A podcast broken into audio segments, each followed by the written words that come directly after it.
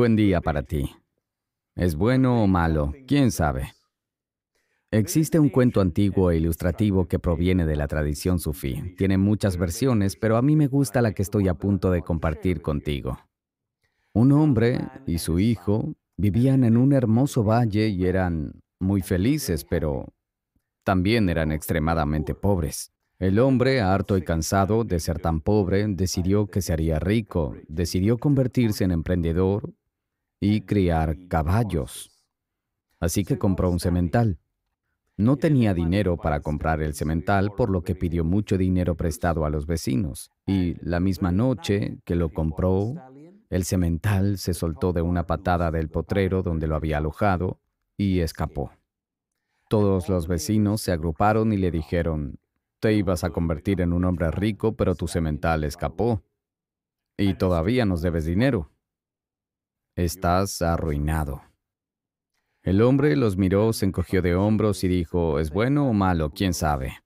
El semental se encontró con un grupo de caballos salvajes que estaban cerca de donde vivía el hombre y su hijo, y los atrajo al potrero que el hombre había reparado, por lo que ya no era posible que escaparan. Y de repente el hombre había recuperado el semental y además tenía una docena de caballos salvajes, lo cual para los estándares de ese pueblo lo convertía en un hombre adinerado.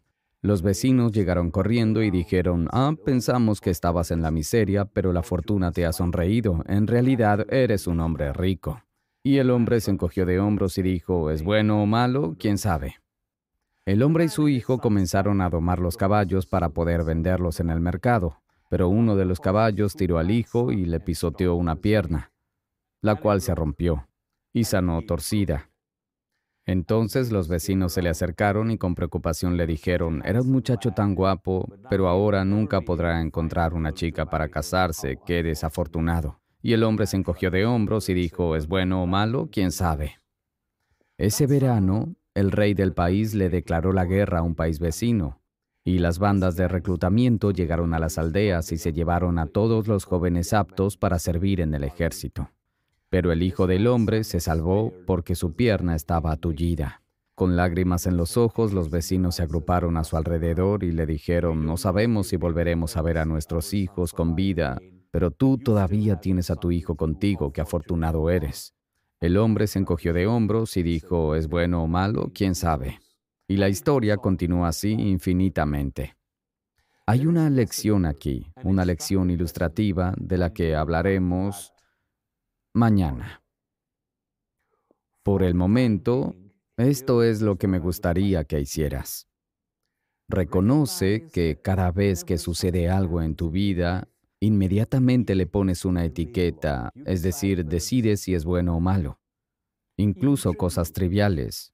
Por ejemplo, se te antoja tomar una taza de café, así que te acercas a la cafetera y descubres que alguien se ha tomado la última taza y solo quedan los residuos de café en la jarra. Entonces, si quieres tomar café, tendrás que enjuagar la jarra y preparar una nueva. Y piensas, esto es malo.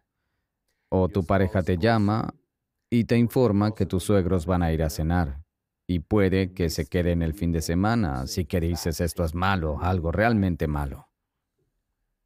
Observa cómo etiquetas las cosas que suceden en tu vida. Lo más probable es que la etiqueta de cosas malas supere la cantidad de cosas que clasificas como buenas. Intenta lo siguiente. El día de mañana Observa de manera consciente lo que está sucediendo en tu vida y reconoce cuán rápido, instantáneamente, emites un juicio en tu cabeza y piensas, esto es bueno o esto es malo.